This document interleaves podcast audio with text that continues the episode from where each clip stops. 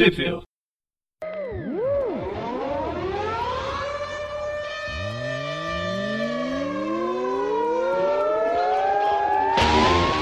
Bem-vindos a mais um Tupi, viu? Eu sou o Presto. Eu sou o Gustavo. Eu sou o João.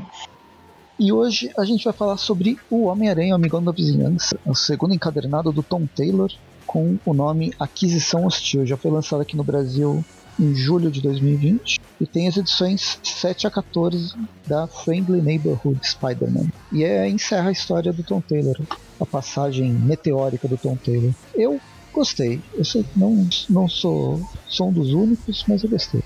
É, eu achei bem meh, bem qualquer coisa. Eu não desgostei. Poxa, a gente tá tão qualquer coisa lá com o carinha, até esqueci o nome. o Nick O- Spencer, é por isso que eu não desgostei. É, então, é, é difícil. Mas enfim, nessa. Não sei, é quase uma maxi-série, né? São 14 edições só que o, o autor passou nessa, nesse personagem. É. E são. Nesse segundo a, segundo encadernado tem mais ou menos dois arcos e uma historinha em três. é, e uma historinha única da, da Mary Jane. É, parece que ele passou lá na porta do, do, do executivo, bateu lá, ô, ô chefe, eu posso fazer uma história aí do Homem-Aranha? Tem algum sobrando? Aí o cara falou, hum, tem aqui, toma, 14 edições, faz aí. Ah, perfeito. É isso que eu precisava. Uma curiosidade é que eram pra ser 12 edições, mas eles deram uma estendida no título.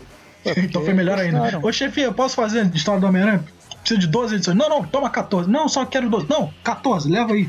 Ah, não sei, eu posso dizer que eu, que eu achei divertida. Na primeira, no primeiro arco, eu achei, eu estranhei, achando que a história ia ser voltada pro Homem-Aranha resolvendo os problemas da vizinhança no, no, no modelo mais basicão de todos. Mas não.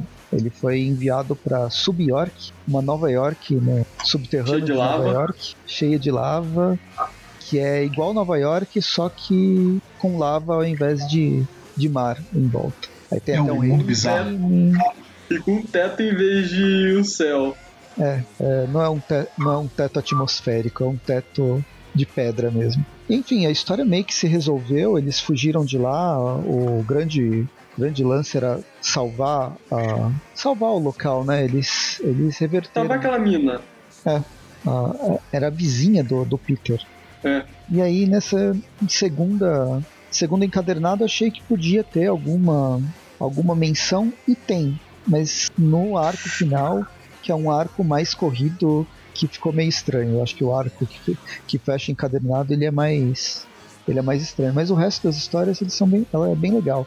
E outro outro plot que acho que é até mais importante que esse da Sub-York é do câncer da, da Tia May que ele vai aparecendo em momentos bem. É, é como se fosse uma história paralela que vai aconte- acontecendo ao longo de todas as 14 edições e não se resolve. Até porque um câncer não se resolve assim tão, tão rápido, né? Isso vai Até gerar consequências. Ah, vai gerar consequências mais pra, pra frente, né? Pelo menos espero que sim. É, mas já tem um tempão que, que tem essa história da Tia May com câncer, né? E ela nunca vai pra frente. Poxa, mas a, a, a Jane do Thor, como é que chama? Jane Foster. Jane Foster. A Jane Foster ficou com câncer por um bom tempo. E ela só não, não se curou antes porque ela se transformava em Thor. Ou morria. Aí, ah, mas aí foi vacilo dela. Ela podia pedir pro rei, pro, pro Homem-Formiga ir lá matar o câncer pra ela, que nem o Fog Nelson fez lá no Demolidor. Nossa, é mesmo. né?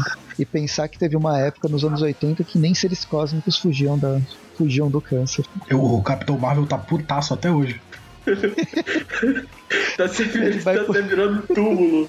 Ele vai puxar o pé do, do Homem-Formiga de tempos em tempos. Como se o Homem-Formiga já não tivesse grandes problemas psicológicos. Mas enfim, vamos direto para a história. Essa, a edição número 7 ela é de agosto de 2019 nos Estados Unidos. E o primeiro arco chama Festa ou Fome. Vai, vai se passar, pelo menos inicialmente, naquele. Como é que chama? Projeto Ah, Festa. Lá na Fundação Festa, né? Na Fundação Festa, que é a fundação da, da Tia May, para ajudar os moradores de rua do bairro. A história começa com um. É, só, só antes Ah, disso, não. o rote- roteiro do Tom Taylor, a arte do Ken Lash, cores do Nolan Woodard. Ah, é, tem Se isso. tiver- Eu não posso falar sobre, o, so- o- sobre quem desenha, porque eu tô com o encadernado brasileiro, encadernado da Panini, E eu sei que quem desenha essa edição é o Ken Lash, Juan Cabal, Scott Hanna, Luca Maresca, Pérez, Peri Pérez, todo mundo. Né? Tem umas 50 pessoas desenhando todas as edições. É esse design desastroso que a, que a Panini escolheu para não dar, não dar valor para quem faz a, para quem tá na equipe criativa. Só o Tom Taylor, que no fim ele é o único roteirista, mas se tivesse dividido em alguma uma história que fosse, já perderia completamente. Colocasse lá pelo menos, sei lá, tal desenhista, páginas tanto até tanto.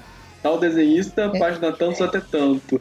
É um parênteses do lado falando que edição já resolvia assim muito fácil. Mas enfim, eu não sei quem desenha. Eu sei que tem uma grande equipe criativa em nessas sete edições que a gente vai falar hoje. Mas eu, eu cortei. Quem que é mesmo, João? Agora eu fiquei curioso. é, roteiro do Tom Taylor, arte do Ken Lashley e cores do Nolan Woodard. Beleza. A gente começa com o passado do Peter, ele andando com seus tios. E tem uma. Ah, é um, um, um carinha pedindo dinheiro né, na, na rua. É um mendigo. Peter.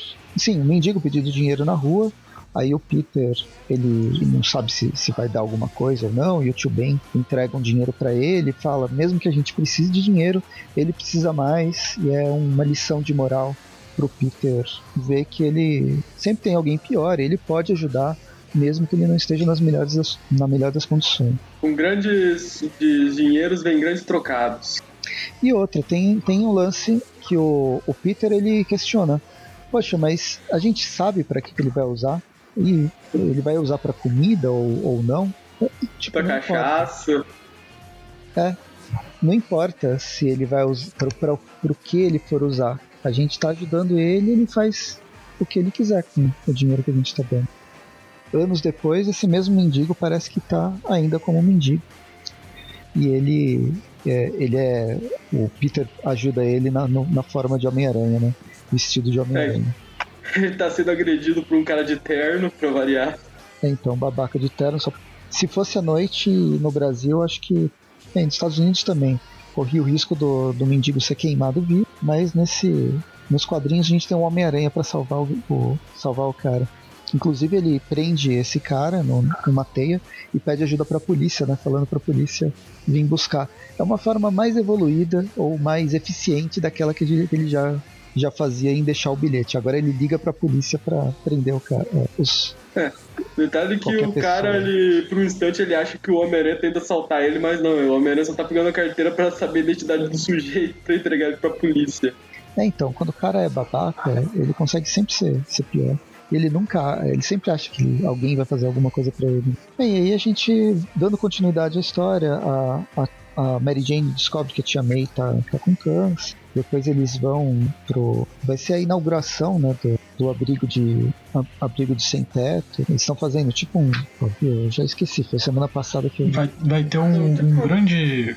Uma grande reunião com. É. Não. É um evento para garear fundos. E aí uma das pessoas que que aparece aqui. Nossa, parece... me, me, fugiu completamente Sim. o nome. Eu ia falar show de abertura. É, é, não, é uma inauguração. A, a Marnie, que aparece, que é uma personagem criada pelo Tom Taylor em retcon, uma super heroína do, da Segunda Guerra Mundial. Aqui, se ela tivesse de óculos escuros, eu diria que ela era a velha a velha cega lá do Deadpool. por causa desse cabelo meio pra cima. Enfim, né, aparece aqui um pessoal que não tá muito feliz com a abertura do Projeto Festa que são o pessoal que representa os comércios locais que bem, pra ser bem direto, eles acham que um abrigo sem teto lá vai desvalorizar os negócios deles. É, pra variar, tem o pessoal super elitista que, que acha que qualquer coisa vai desvalorizar os imóveis e as vendas. É, porque o lance é você segregar e mandar esse pessoal cada vez mais para distante do centro. Uhum. Deixar eles em algum lugar que você não possa ver. O problema é, não está lá se você não puder ver. Os olhos Essa, não veem, o coração pessoal, não sente. Esse pessoal em geral já não vê, né? Já é. passa por cima. Mas se ele não tiver no local, é melhor ainda. Bem, a Tia May dá uma é, lição de moral no, pessoal. Depois a gente passa pro, pra casa do, do Peter. E caralho, o Boomerang ele não consegue andar pelo apartamento vestindo roupa, ele tá sempre de cueca. Ah, não. Não, aí, Ele é bem libertário. ah, não, não. Aí, aí eu vou dar razão ao bumerangue. Porque se eu tô na minha casa, eu, eu pago pelo, pelo aluguel, eu vou andar pelado sempre. É, eu também andaria, mas não, não se faz isso quando você tem colegas de, de quarto também pagando. Ah, problema do outro cara. O cara tá pagando pra não ver você pelado, de certa forma. O problema é quando ele usa a sua cueca, né? Ainda tem esse problema. Mas isso acho que não é nessa edição, né? É na, na, na- em outra É. revista aqui, ó. Não, na, no volume com 1 a gente discutiu isso, que o Boomerang tava com a cueca do Peter. Ah, foi no volume 1 aí. É, então. Bem, eles ficam. Esse, todo esse começo desse. É, uma- é um arco de apresentação, né? A gente tá começando o arco todo, todo voltado para essa. pra. Pro abrigo de, de sem teto. E aí, em determinado momento, esse abrigo não consegue abrir de logo, porque toda hora ele é destruído, ele foi destruído lá na revista mensal, agora ele é mais uma vez alvo de um, de um vilão, no caso Gatuno, que É. chega no local procurando, pra- uma- do- procurando documentação. É, só pra informar, antes disso, o Peter, ele. O Randy ele avisa lá que ele recebeu um alarme silencioso lá do Projeto Festa, o Peter corre pra lá.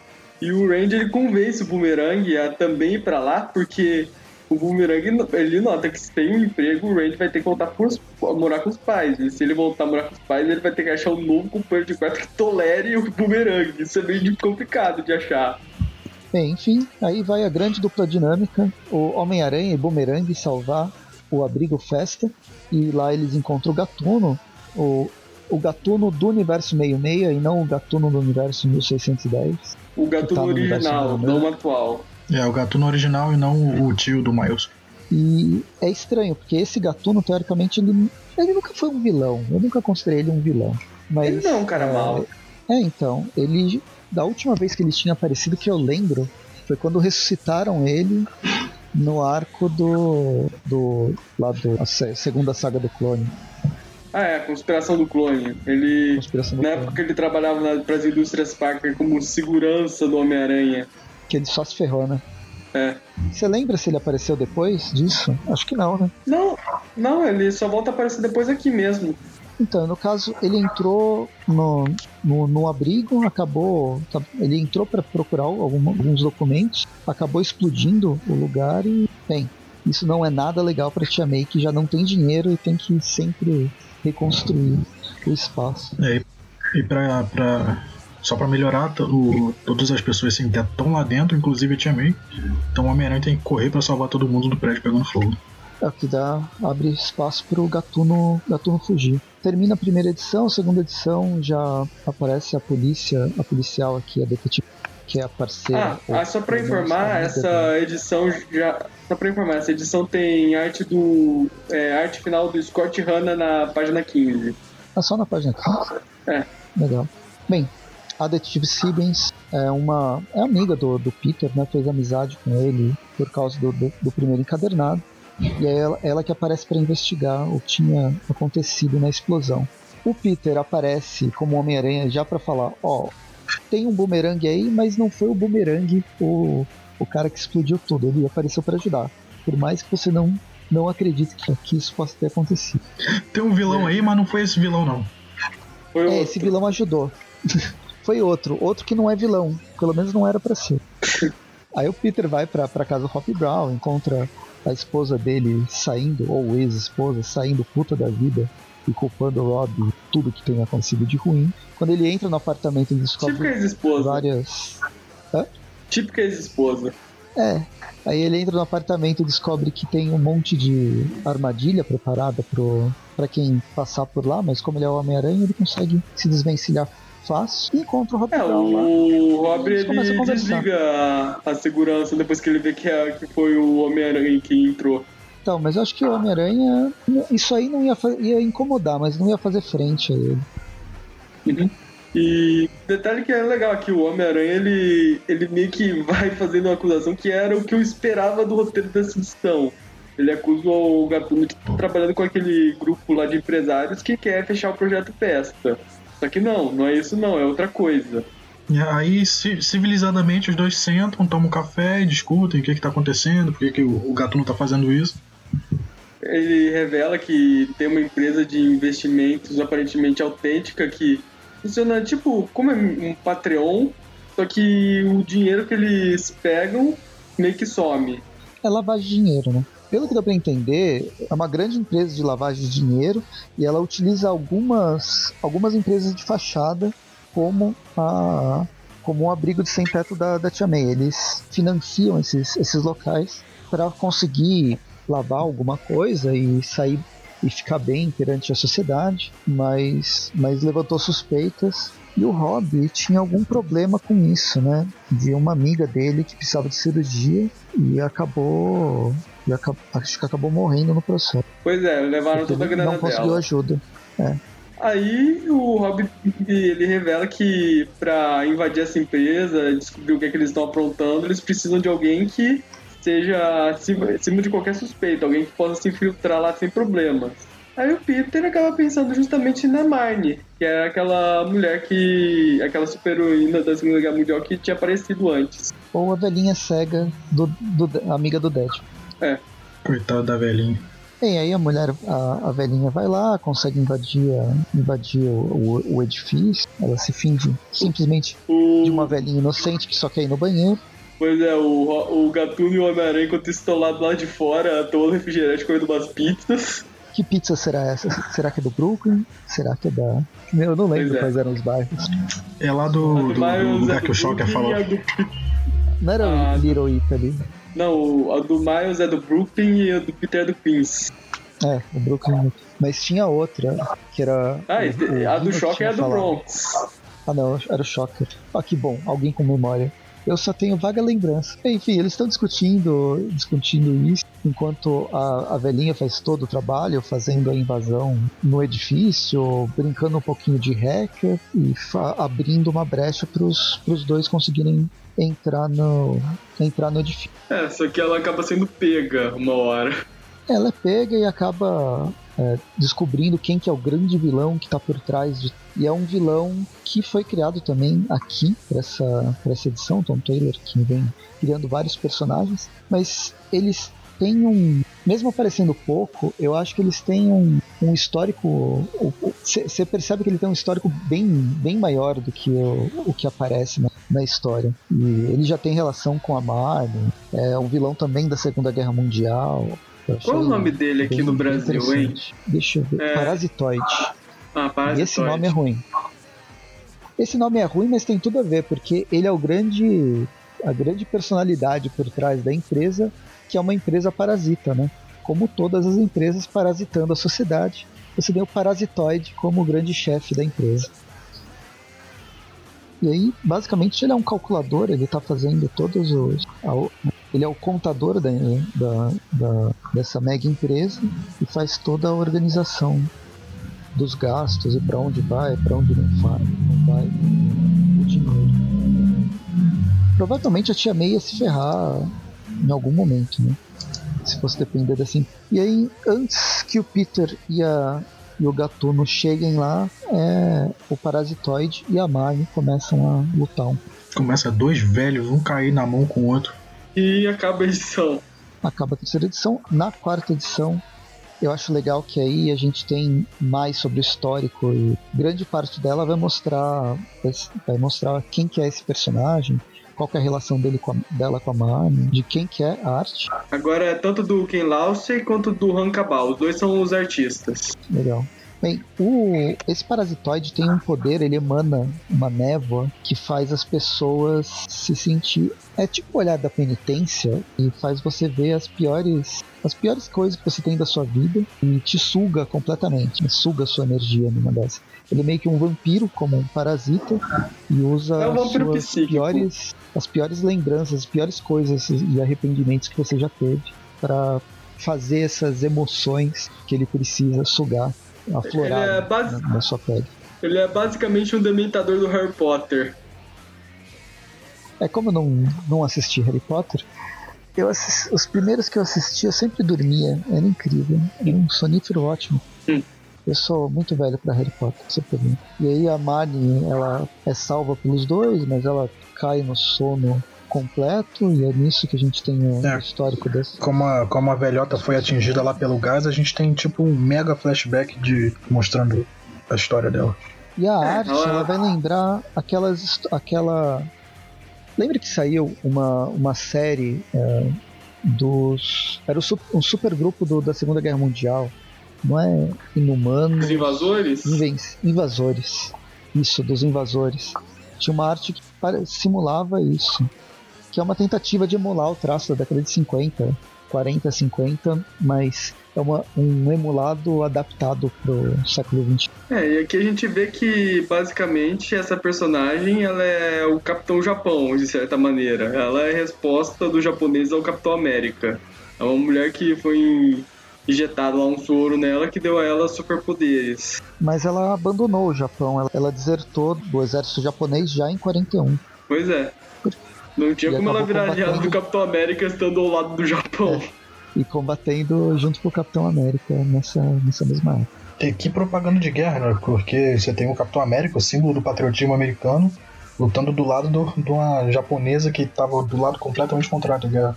É, eu acho que isso não aconteceria. Eu acho que ela ia para algum campo de concentração americano, como a maioria dos japoneses. Como aconteceu com a maioria dos japoneses. Assim como aconteceu no Brasil e outros países. Porque não foi só os nazistas que tinham campos de concentração. Fora Aqui é a o história. nível, o nível de sadismo do- do- dos nazistas era, era um tanto quanto maior, né?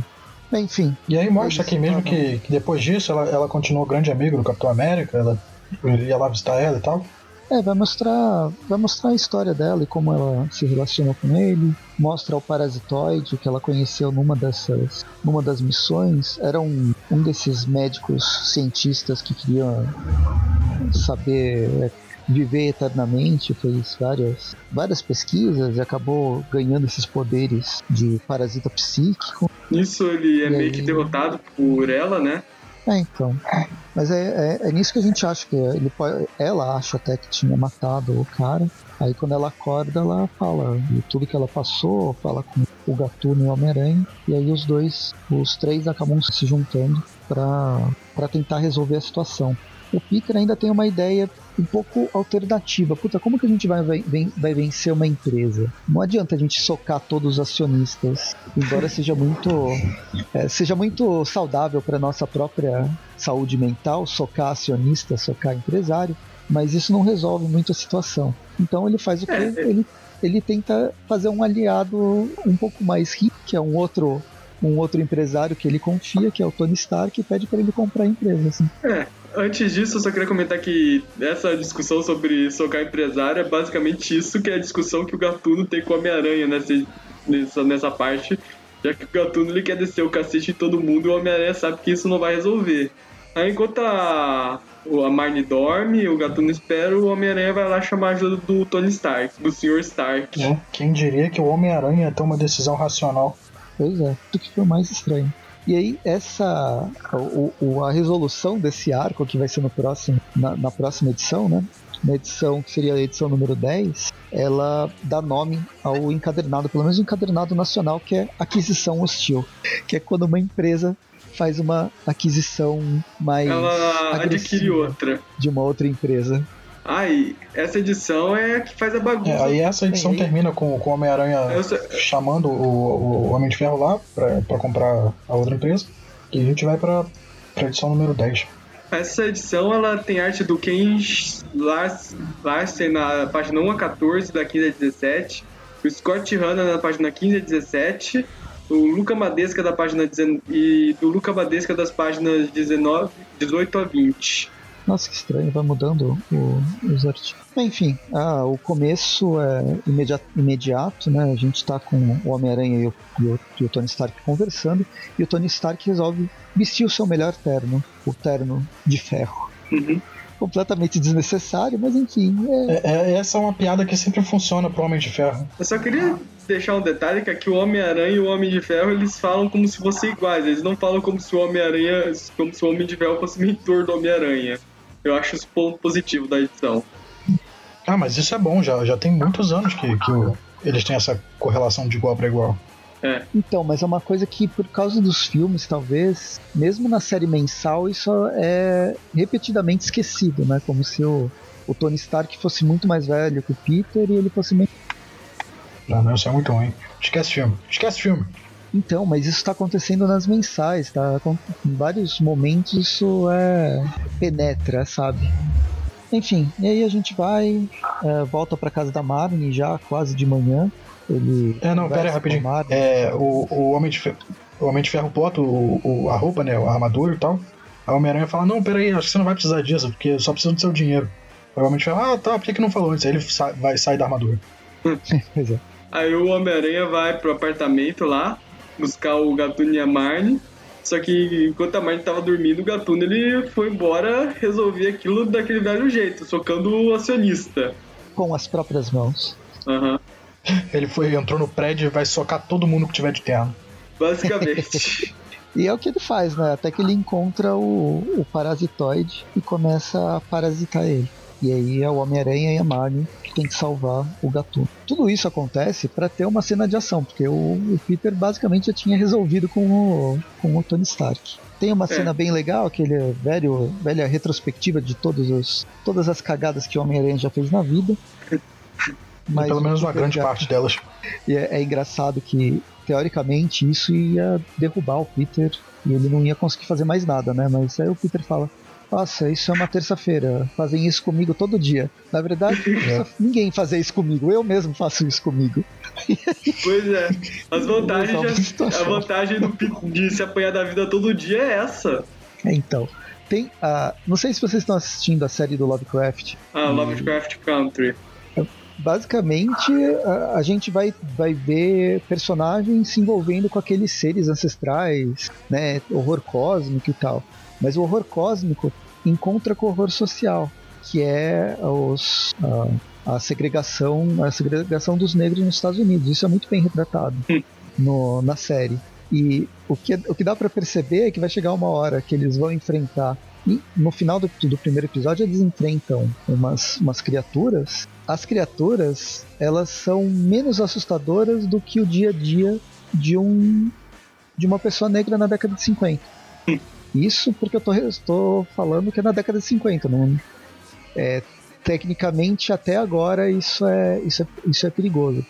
Eu lembro de, de sabe, assim, o lance do racismo está tão presente na nossa sociedade, às vezes esses problemas uma ou outra pessoa não conhece, não está acostumada a passar, ela não, não, não- não percebe o quanto isso é o quanto isso é negativo e o quanto isso É. influencia no dia a dia das pessoas. Um, uma coisa que eu, eu percebi durante a faculdade, é, bem, bem nesse lance de racismo, é que um dia passando do lado Passando na faculdade, do lado de um estacionamento, um amigo meu viu uns livros em cima de um, em cima de um, dos bancos de trás de um carro e colocou a cabeça na janela com tudo, né? Foi direto lá pra ver, nossa, que livro que é esse que tá em cima. E é uma coisa que eu faria também. E aí os dois outros amigos que estavam juntos com ele é, são dois negros.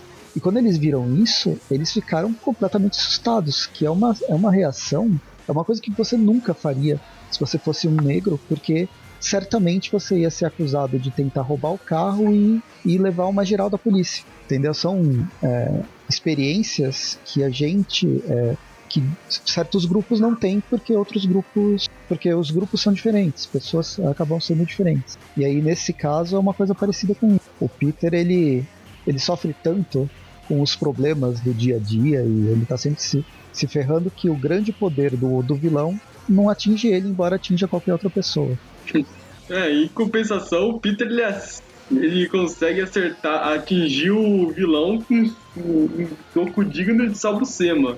O cara sai voando pelas paredes. É, acaba que o, esse superpoder do vilão ele dá mais força pro Homem-Aranha, porque querendo ou não, sempre que o Peter ele é forçado a lembrar dessas coisas, é, querendo ou não, faz ele que- seguir em frente, né? Não, não- ele não fica parado remoendo essas coisas que passaram. As coisas passaram, aconteceram na vida dele e ele tem que seguir em frente. Efeito Cavaleiro Zodíaco? É tipo isso. É tipo aquela frase lá do Aranha Verso, ele sempre se levanta como um campeão. Ele é melhor que um gato que só cai de pé. Ele cai, mas ele se levanta. Bem, enfim, é, o, o vilão é, é- o vilão é derrotado. Depois tem os, os acionistas e os acionistas são derrotados quando o Homem de Ferro aparece com todos os seus advogados fazendo essa aquisição hostil dessa mega empresa. o Robbie Brown se, é, ele descobre o que, que é ser parasitado e ele passa o dia inteiro dormindo. É quando o Homem-Aranha conta tudo o que aconteceu. E no fim o, o Robbie ele é contratado pelo, pelo Tony Stark para essa nova empresa que é só mais uma que o Tony Stark comprou.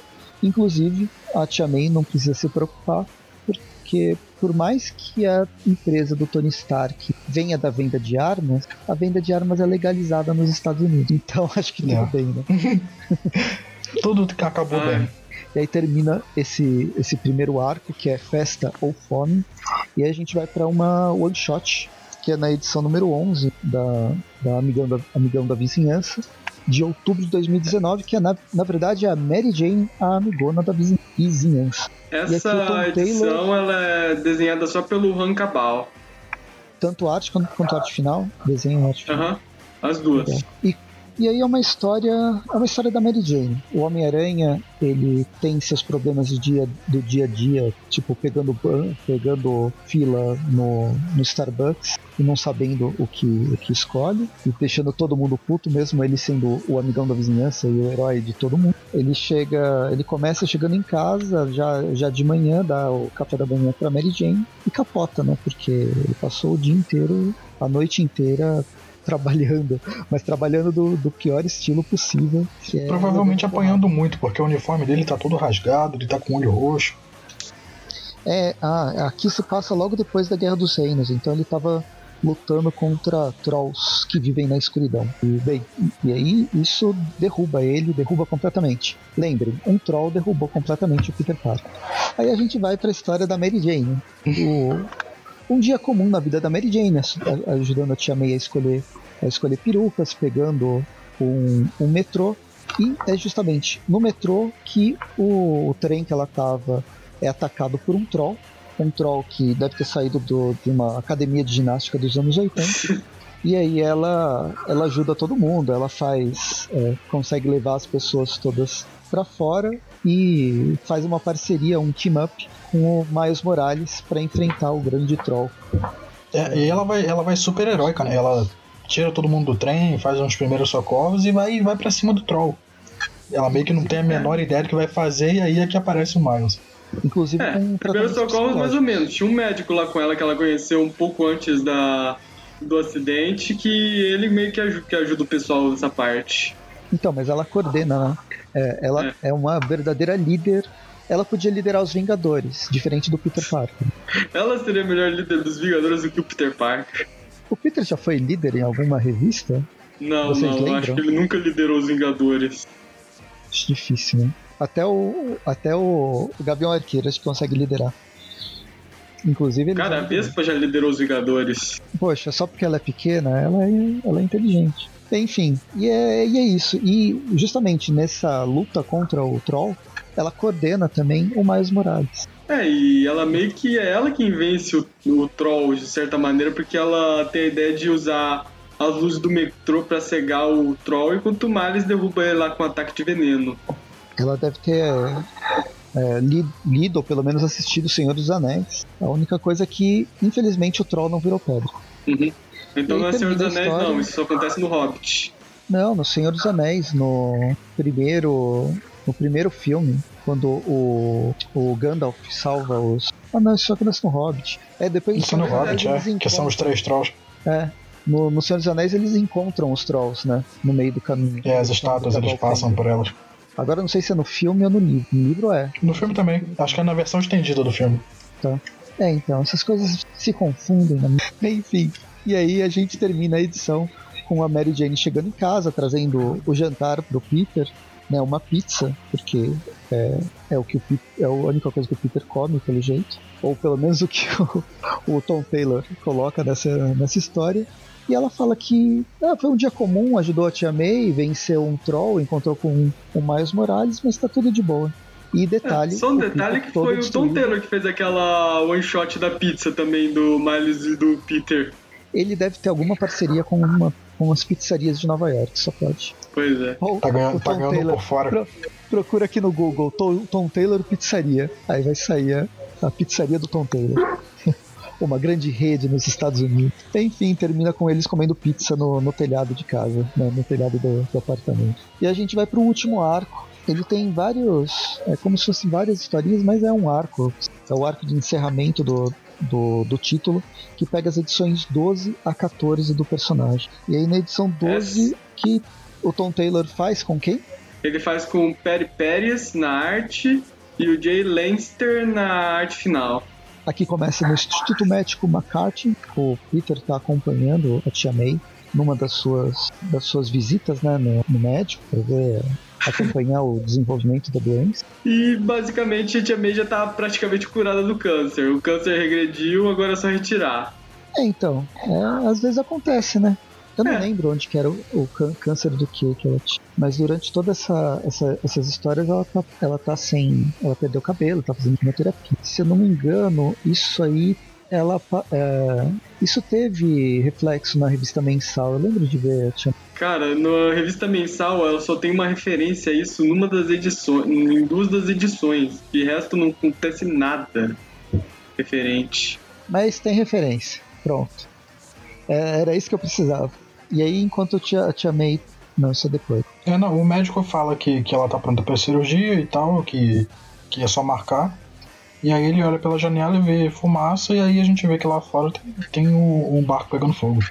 Aí o Homem-Aranha já pula pra lá pra salvar todo mundo. Aí o Peter abandona a Tia May, a Tia May já tá acostumada, ela nem liga, ela só segue reto. o Peter vai ajudar, né, salvar as pessoas no barco. Nesse barco ele acaba sendo atacado e aí tem um, é um cara com uma arma especial atira nele, ele cai no mar e segundo o noticiário ele tá morto. Porque afinal, tabloide é assim que funciona, né? Não vamos nem averiguar a informação. E foi na hora, tinha um repórter ali olhando tudo. O Homem-Aranha levou o tiro da, da arma sônica, morreu. Pois é. Virou manchete, e... virou notícia. Aquela policial que é amiga do Peter agora tava vendo essa notícia, tá meio assustado, o telefone toca e pronto, já o Homem-Aranha avisando que tá vivo. Que hora? Aí o Peter puta, como assim? Já me dão como morto? Não, não sabe nem o que é super-herói. E aí ele tem que avisar a, a Mary Jane, né, que tava tudo bem, tipo, eu não morri, eu tô aqui. A Mary Jane já esperava, mas sabe como é, né? Ela viu a, a imagem, você sente um pouco de preocupação. Aí, e aí depois Peter... de conversar com, com a Mary Jane, ele vai conversar com a, com a policial. É, aí o Peter ele já vai ao plano dele. Tem alguém querendo matar ele, então, pelo menos por enquanto, ele vai aproveitar que o cara achou que teve sucesso e vai fingir que tá morto até pegar o cara. Então, o Tom Taylor, ele tá trabalhando uma coisa muito difícil de se trabalhar do, no, no Peter Parker, né? Inteligência. Pois é, uma coisa que alguns roteiristas acabam esquecendo que ele tem, né? Então, ele é uma das pessoas mais inteligentes do universo Marvel e ninguém lembra disso. É, aí acaba que, que ele, ele, faz o. Não fica lembrando toda hora, igual o Amadeus Show. É, não fica ele fala, não, eu sou ele, muito inteligente. Só sabe que ele é inteligente porque ele diz isso o tempo todo, embora algumas das decisões que ele mesmo tome não sejam lá muito inteligentes. Mas isso é uma tática padrão. Se você diz muitas vezes alguma coisa que você é, você acaba acreditando. Você viu que o Amadeus Show foi caindo, né? Ele era o sexto, agora já é o oitavo, segundo as últimas contas. Daqui a pouco então, o Amadeus Show ficar falando nem adiantou, porque ficar falando que ele é mais inteligente acabou deixando ele mais burro. Ah, foi ele ter virado Hulk. Ele ter virado Hulk tirou a inteligência dele. Quando ele era só uma criança normal, ele era super inteligente. É, que virou adolescente, né? Os hormônios na cabeça. Cresceu. É isso que você pensa. É, aí o Peter conversa lá com o policial, ele acaba fazendo um retrato falado do cara que atirou nele. Aí ele fala que vai trabalhar com ela, né, em, é, fingindo que tá morto para pegar esse cara. Aí ele chega a falar que... para todo mundo dos Vingadores lá, né? Avisa, ó, oh, tô vivo. É só para me manter como morto, mas eu tô vivo. E vai falar com o Quarteto Fantástico, e o Quarteto Fantástico se surpreende. Meu, você não tava morto? Ah, é, esqueci que você, vocês não estão mais na, na lista telefônica. Simplesmente porque ah. eles desapareceram nos últimos 4, 5 anos. Antes disso, o Homem-Aranha ele chega a encontrar o cara que atirou nele e chega a dar uma interrogada no cara. É, ele, ele, ele acha o cara, né, saindo de um hotel, ele meio que intercepta a limusine do cara, o cara ainda tenta revidar, mas o Homem-Aranha pega ele, pergunta quem, quem é esse cara, porque ele quer o Homem-Aranha morto. E aí depois que o Homem-Aranha vai atrás do Quarteto Fantástico, pra avisar que tá vivo. É, ele até antes disso tem um papo lá com a policial no, no telhado, ele até menciona lá a sub-orc do, do primeiro arco, e aí ele vai encontrar o quarteto. É, porque o quarteto tem experiência com esse tipo de coisa. Subterrâneo. Bem, aí termina a primeira. Termina mais uma edição, vamos para a edição número 13. Desenhistas. Os desenhistas são o Ken Lauscher, o Todd Naut, o Iggy Gara e o Nike Kwan- e o Kwan. É, inclusive o Iguará é um brasileiro. Super gente boa também, conhecido uma CCXP. Iguará ou Iguara? Daí eu chamo de Guará. Pode ser que eu esteja Agora pronunciando o nome dele errado. Não, eu sempre falei Guara, mas agora que você falou Guará, faz todo sentido. Realmente, sendo brasileiro e. né? Eu não vou tentar arriscar com o Google porque ele não vai saber. A mulherzinha do Google. Mas enfim, é. Então, essas duas últimas edições é, é justamente o que o, o povo tinha falado. Eu acho que ela, ela, elas são necessárias. Sem ela, é- é- era necessária essas, essas outras edições para fechar o arco. Ou então não teria a revista da Mary Jane, mas mesmo assim tudo ia ficar muito corrido. Mas ainda assim, como está se encaminhando para o fim, a gente vê vários desenhistas entrando para acelerar talvez o processo, para terminar, terminar logo a revista. Isso aqui já é dezembro de 2019. Então tá, a, a revista foi publicada bem rápido, se for ver aqui no Brasil. E eu acho isso muito legal. Em compensação, tem outras que a, que a Panini demora mais de um ano para publicar de um encadernado para outro. E a gente esquece completamente de tudo que aconteceu. Se demora pra distribuir, imagina pra publicar. Não, tem a Liga da Justiça Odisseia. As primeiras cinco edições, foi o encadernado número 1 um, foi lançado em setembro do ano passado. O segundo encadernado foi lançado agora em agosto. Eu já nem lembrava o que, que tinha acontecido. Tipo, isso aconteceu mais de uma vez com o encadernado da, da DC. O encadernado daquela série do Sonhar, por exemplo, acho que é o Casa dos Sussurros. E, e- e essa Casa dos Sussurros, pior que a Liga da Justiça, né? Que é um texto mais simples, a Casa, Casa dos Sussurros ela é muito mais complexa. E tem um monte de mitologia. E é uma mitologia não, não usual, porque não é mitologia grega ou, ou, é, como é que chama? Nórdica, que a gente está acostumado. É é uma mitologia que envolve deuses de várias, várias etnias africanas, com, ah, com afro- afro-americanas, é uma mistura. Então, tipo, essa demora de, de publicação eu perdi completamente. Eu teria que ler, tive que ler de novo o primeiro encadernado para entender o segundo. Em compensação, com o Homem-Aranha, a Panini fez um trabalho bem legal. Ela fez um trabalho muito rápido, muito ágil de, de lançar esses dois encadernados bem próximos. Isso ajuda na, na, nossa, na nossa leitura, numa edição até, numa história mais simples. Mas enfim, o Homem-Aranha ele chega, ele vai com o Quarteto Fantástico pro, pro prédio que ele mora vai encontrar com a, com a mulher lá, a mulher com os dois filhos que ele salvou na edição passada. O A Leilani. Tocha Humana já, já conhecia, é Leilani, filha do ditador de Subiork Carrick, e os seus filhos Jasper e Tierra. Eu só tô lembrando de tudo isso porque tá na caixa de texto aqui na- nas, nas primeiras páginas. Porque tá escrito em vermelho na primeira página. É, então, isso ajuda bastante. E o Toshimana tinha participado, né? Então ele já, já conhecia. Ele que tinha- ele ficou cuidando do- dos dois, dos gêmeos, né? Da, da, Uhum. da outra edição. Enfim, eles bolam um plano para ir para Subiork, resolver a situação. Aí a Leilani tem aquela super tecnologia é, elevador. retrofuturista, steampunk bizarro que não dá para entender, que é um mega elevador que sai, acho que do segundo andar que ela mora e vai para Subiork sem passar por lugar nenhum. em 5 segundos. E quando eles chegam lá. Ele já são- encontrou resistência. Porque todo lugar que tem um ditador sempre tem uma resistência. alguém tem que resistir, né? Os mandos e desmandos da, da perseguição contínua. Enfim, eu queria, eu queria, eu queria que tivesse mais edições para explorar mais essa, essa história de resistência, dessa, dessa outra Nova York. Não necessariamente com histórias, com historinhas fechadas, sabe? Com one-shots fechados, mas um, um desenvolvimento maior dentro dessa, dessa história mesmo. Talvez mais. Fechou na 14, fechou na 15, talvez mais uma edição já dava mais tempo de desenvolver esse- esses personagens. Mas enfim, eles vão, vão para lá, bolam um plano do que, que eles vão fazer. O Peter e o Reed Richards eles começam a trabalhar com ciência mais uma vez. Eles fazem uma arma super tecnológica lá. E mais uma Fazem vez Science sendo... É, aqui é mandou bem na ciência em português. Isso é horrível. E, bem, E aí eles vão lá pra fora, o Coisa começa a lutar com, com a galera do exército, a galera do exército atirando coisa, eles ativam o, o Homem-Aranha e o Senhor Fantástico ativam a super arma que eles fizeram.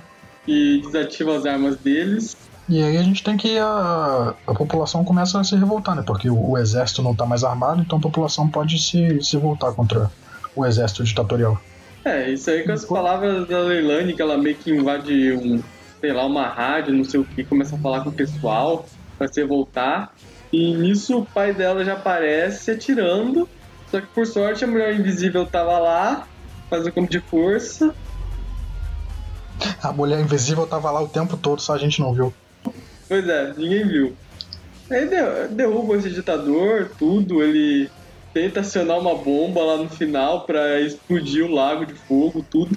Só que o Tocha Humana simplesmente vai lá, pega a bomba do lago de fogo e o homem e acaba que o Homem-Aranha e o Reed Richards acabam desarmando essa bomba. De novo tem um, um Science 5, dessa vez com o Tocha. É, porque ele- eles não desarmam, né? Eles vão dando as instruções pro Tocha Humana fazer. É, porque a bomba tá quente pra caralho. É por isso que é um triplo high five de ciência. Mas o, o Tocha Humanas, ele se sentiu. se sentiu violado. Eu- Eu não dei consentimento para isso. E o Coisa viu tudo, ele não esquece. Essa, essa Subiorc agora, ainda mais com esse sistema de rádio, ela me lembrou. Eu sei que não, não, não tem nada a ver, na verdade, mas ela me lembrou, até porque o, o tema é um tema recorrente, né? Cidade subterrânea, sociedade subterrânea. Mas não sei se vocês acompanham o quadrinho nacional, tem o Rafa Pinheiro. Ele fez duas histórias, dois, é, duas graphic novels, que é Silas e Salto, que vai contar de uma sociedade debaixo da terra e é uma sociedade ela tá ela não ela ela tá acostumada a viver debaixo da terra porque aconteceu alguma coisa muito tempo atrás e, e, a- e a- atualmente ela é ela não chega a ser escravizada mas ela ela é dominada por um grande por um grande senhor que domina toda a informação e não deixa essas pessoas saírem da, da, da terra que eles vivem a peculiaridade é que ele- eles são chamas, chamas vivas. É bem, é bem interessante. É o Salto e depois ele fez Silas. Silas é o vilão do Salto que ganhou uma história, uma história solo. Agora o Rafa Pinheiro, inclusive, ele tá, ele, ele tá fazendo, ele tá sendo trabalhando como editor de uma, de uma editora nacional. Ah, legal, não conhecia não. Mas é, é legal, vale a pena ir atrás, dar uma, dar uma olhada. O Rafa Pinheiro ele tem um canal no YouTube que é bem interessante, falando sobre quadrinhos, ele faz análise e ele também tem, ele dá aula e tal. Já tô fazendo propaganda do cara, mas é, é- eu acho bem legal os vídeos que ele faz falando sobre quadrinhos. E é um, as- os quadrinhos dele também são bem, bem interessantes. Aqui no Google, só procurando Rafa Pinheiro, uma da, um dos quadrinhos mais recentes chama Mesa 44, que é um compilado de histórias que ele fez desenhando na mesa de um bar. Todo dia ele ia na mesa do bar. Foi projeto do, do mestrado dele, e aí ele fazia desenhos sobre as pessoas que ele encontrava lá. E aí virou um quadrinho. Pô, que maneiro. Enfim, dá, dá- depois dá, dá uma procurada né, nesse, nesse autor, é um cara bem, bem interessante de ir atrás. Tanto da parte, da parte editorial agora, da parte como artista de quadrinhos, mas como, como professor, como teórico até de quadrinhos. E, bem, enfim, depois desse, desse parênteses enorme, a gente termina a, termina essa 13 terceira edição e vai para a 14 quarta, que encerra É. o, o Tom Encerra Taylor, com né? o Homem-Aranha e o Tocha Humana lá se despedindo da Leilani e tudo. Aí acabou a edição. E Essa última página é só pra dizer que, que depois de uma semana eles voltaram lá pra ver como as crianças estavam e que agora ela vai embora. É só para amarrar uma ponta que a gente não vai ver mais a Leilani, ela vai estar numa Nova York subterrânea, provavelmente nunca mais vai aparecer, até que alguém lembre disso. Aqui, só pra informar, essa última edição, ela é com a arte da Margaret Salvage e do Ken Lauscher. A Margaret Salvage, ela faz a arte dos flashbacks, inclusive. Legal. É a edição número 14. Ela foi lançada, tem é, data de capa de janeiro de 2000. Eu falo lançada, mas sempre bom lembrar. Janeiro de 2020 é a data de recolhimento. Ela foi lançada provavelmente em novembro de 2019. E a história começa com, ah, no passado, a Tia May e o Tio Ben conversando. Logo depois do, do Peter ter perdido, perdido os pais. É meio é um flashback, mas é meio que um sonho. É mais para mostrar a relação, uma relação que a gente já sabe, mas faz, faz sentido para contextualizar na, na história a relação maternal que o Peter tem com a Tia May. É, basicamente a Tia May assiste, fica com ele a primeira noite lá que os pais dele morreram lá até ele dormir e dorme junto com ele lá no quarto, lá ela sentada num canto. E aí o Peter ele coloca como obrigação fazer o mesmo agora que a Tia May está passando por um procedimento complexo, né, que é a cirurgia do, do câncer dela. Bem, mas não é bem isso que vai acontecer, certo? É, a ideia do Peter coisa. é ficar lá enquanto ela tá passando pela cirurgia. Só que é logo na página seguinte já vemos um cara de máscara falando que tá bravo e o cara simplesmente causa um apagão na cidade toda. Enquanto Mais o Peter um, né? tá lá conversando com os médicos. Todo dia tem um apagão em Nova York. A blackout é uma coisa perigosa em Nova York, inclusive. Não é algo que o Homem-Aranha possa só simplesmente ignorar, não. É o, Chris que o diga. Pois é. é. Aí acaba que tem o um blackout, o, o, médico fala que o, o, hospital tem um gerador, que não precisa se preocupar, que vai dar tudo certo. Só que o Peter ele não consegue, né? Ele olha pra roupa dele na mochila de Homem-Aranha, se troca e vai ver o que tá acontecendo na cidade. Aí como tem um apagão, como de praxe tá, tá rolando caos na cidade, o Shocker tá destruindo tudo, pilhando um monte de coisa. Aí o Miles aparece para ajudar o Peter e ver o que tá acontecendo. Aparece também aquela super heroína velhota. Aparece Tocha Humana, aparece todo mundo que apareceu nas edições anteriores para fazer um, um close do, da revista. Até o Homem de Ferro das caras ali uma vez. Os defensores aparecem também. É, no fim, o grande vilão por trás de tudo estava no subúrbio. O, o, vilão chama Subúrbio, e ele estava no subúrbio de Nova York. É. E é um, é um nerd. É um nerd bobo que acabou acabando com a luz de Nova York inteira. É, inclusive o Homem-Aranha achou esse vilão porque tinha uma casa super brilhante no meio de um apagão. Aí o Homem-Aranha dá uma dura nele e fala, oh, faz a energia voltar aí. Aí ele vai e faz, ele meio que explica que tem uma história triste por, por trás desse menino, em relação aos pais dele e tal.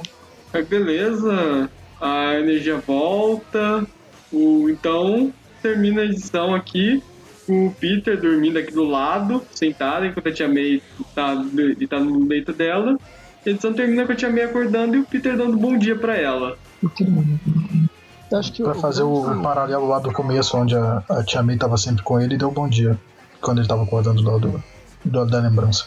Acho que uma coisa legal do aparecimento dos heróis aqui ao longo da história, além de fazer essa revisita a todos os personagens que apareceram né, ao longo dos 14 longas edições do Tom Taylor, é, a cada momento que ele vai salvar um, resolver uma situação, esse herói fala: Peter, seu lugar não é aqui, você tem outra coisa para fazer e manda ele embora, falando que ó, a gente pode resolver, você não precisa salvar é, tudo, tudo, todo mundo a todo momento. Existem outros heróis, a gente pode, você tem outras preocupações e, e é isso. É legal, achei legal, eu gostei. Por mais que realmente já faz, faz só uma semana a história já me, me perdeu assim bastante. E acabou. Notas? notas. Pois é, eu achei as edições ok. O primeiro arco ele dá uma surpreendidazinha sobre o rumo que vai tomar, mas sei lá, é legalzinho, só que tipo a batalha final ela foi meio que desnecessária, já que o Peter e o Tony já resolvem todo o problema um, comprando a empresa, não precisava daquela luta final, ela foi só meio pra não não ser tão anticlimático o final. O arco da Mary Jane foi legal também, a edição dela. Esse último arco foi bem corridinho mesmo, para encerrar todo esse plot da Sub-York. Bem genéricozinho também, mas não foi ruim. E tem essa última edição que também foi legal, mas também foi grande coisa, sei lá. Tipo, as edições, elas são boas, só que não são ótimas, extraordinárias, tudo é legal, só isso. Eu dou uma nota 6 pro geral. Legal. 6, ok. É, eu, não, eu não vou me estender muito, eu achei essa, esse arco de, de 7, 7 edições? 7 a 14, é? 6 edições. Bem, bem normal, bem ok, não, nada de revolucionário, também não, não achei ruim. É, achei interessante ser dividido assim em, em partezinhas, né, de mini, mini arcos dentro do arco não, não me ofendeu. Uh, eu achei a primeira parte mais engraçada com, com Tony Stark. E a parte da Mary Jane eu achei normal. É, essa última parte aqui, que, que volta uh, toda a subtrama lá da, da Nova York subterrânea, eu achei bem qualquer coisa também. E eu vou, vou ficar na média também, só pra, pra ser uma história passável. Vou dar 6. A arte é legal. A arte se altera um pouquinho durante todas as edições, mas é quase imperceptível. O, os artistas deixaram bem, bem homogêneo. Então, 6. Eu gostei, assim. Eu acho que o primeiro arco e a, a história da Mary Jane são é a parte mais alta da, da história, da, do encadernado mesmo. Depois, o arco final, ele, ele, é, ele, é, ele é.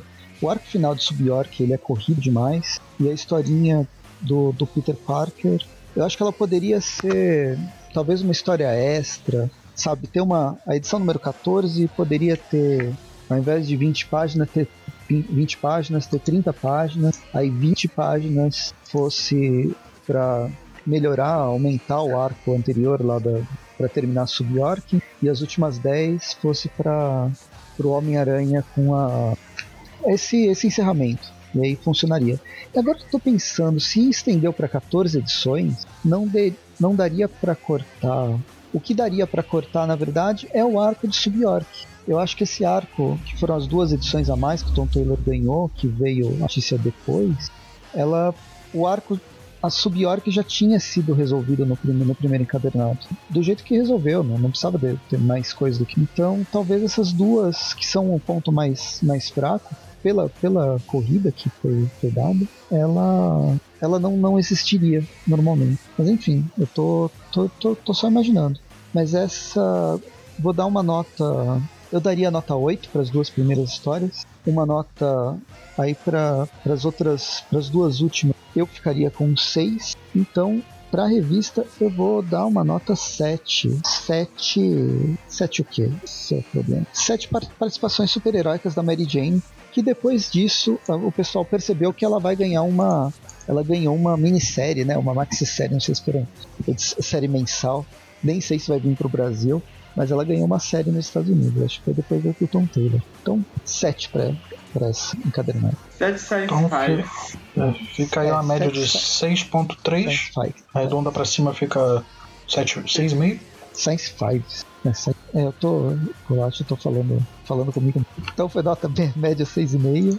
E é isso. Fechamos mais um programa. Acompanhe a gente nas redes sociais: Facebook, Twitter, Instagram, YouTube o site, não é uma rede social, mas visitem o site, tem várias coisas lá, e não são só os podcasts. Mas toda sexta-feira tem um Tweep View, última sexta-feira do mês tem um Tweepcast, e toda quarta-feira tem um Tweep Classic, com histórias clássicas ou histórias não só do Homem-Aranha, mas agora dos vilões do Homem-Aranha e outros, em outros tipos. Eu acho que é isso. Até mais. Até mais. É isso, gente. Tchau, tchau e boa noite.